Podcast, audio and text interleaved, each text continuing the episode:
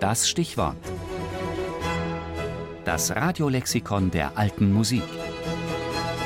Jeden Sonntag im Tafelkonfekt.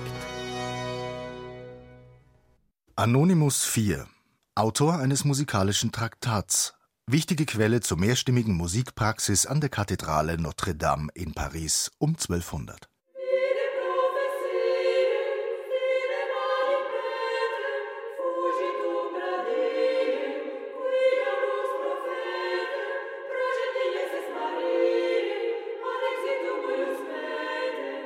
Warum ist er nicht auf die Idee gekommen, einfach seinen Namen unter den Text zu schreiben, dieser Anonymous 4?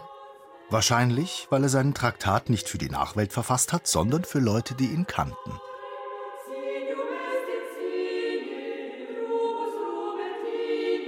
Anonymous 4 ist der Autor einer Abhandlung, die in zwei mittelalterlichen Handschriften überliefert ist. Sie liegen heute in der British Library in London.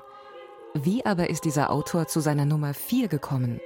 Der französische Jurist und Musikgelehrte Charles Edmond Henri de Cousmaker gab zwischen 1864 und 1876 eine große Anzahl lateinischer Musiktraktate des Mittelalters heraus.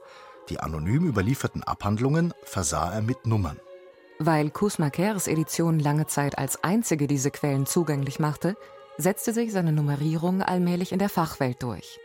Den Autor des vierten Traktats nannte man kurzerhand Anonymous IV.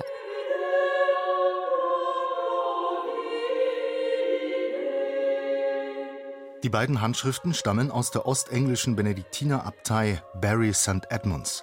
Vermutlich war der Verfasser ein Mönch dieses Klosters. Seinen Text schrieb er um 1275 im Anschluss an einen Aufenthalt in Paris, womöglich für seine Klosterschüler, denen er den neuesten Stand der mehrstimmigen Kompositionslehre nahebringen wollte.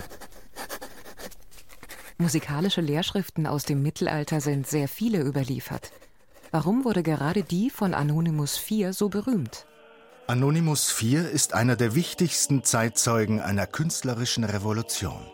Um 1200, als die großen Kathedralen der Gotik in den Himmel wuchsen, schufen Kantoren für den Gottesdienst in Notre Dame monumentale Klangkonstrukte mit bis zu vier Stimmen, die ersten kunstvoll ausgestalteten, mehrstimmigen Kompositionen der europäischen Musikgeschichte.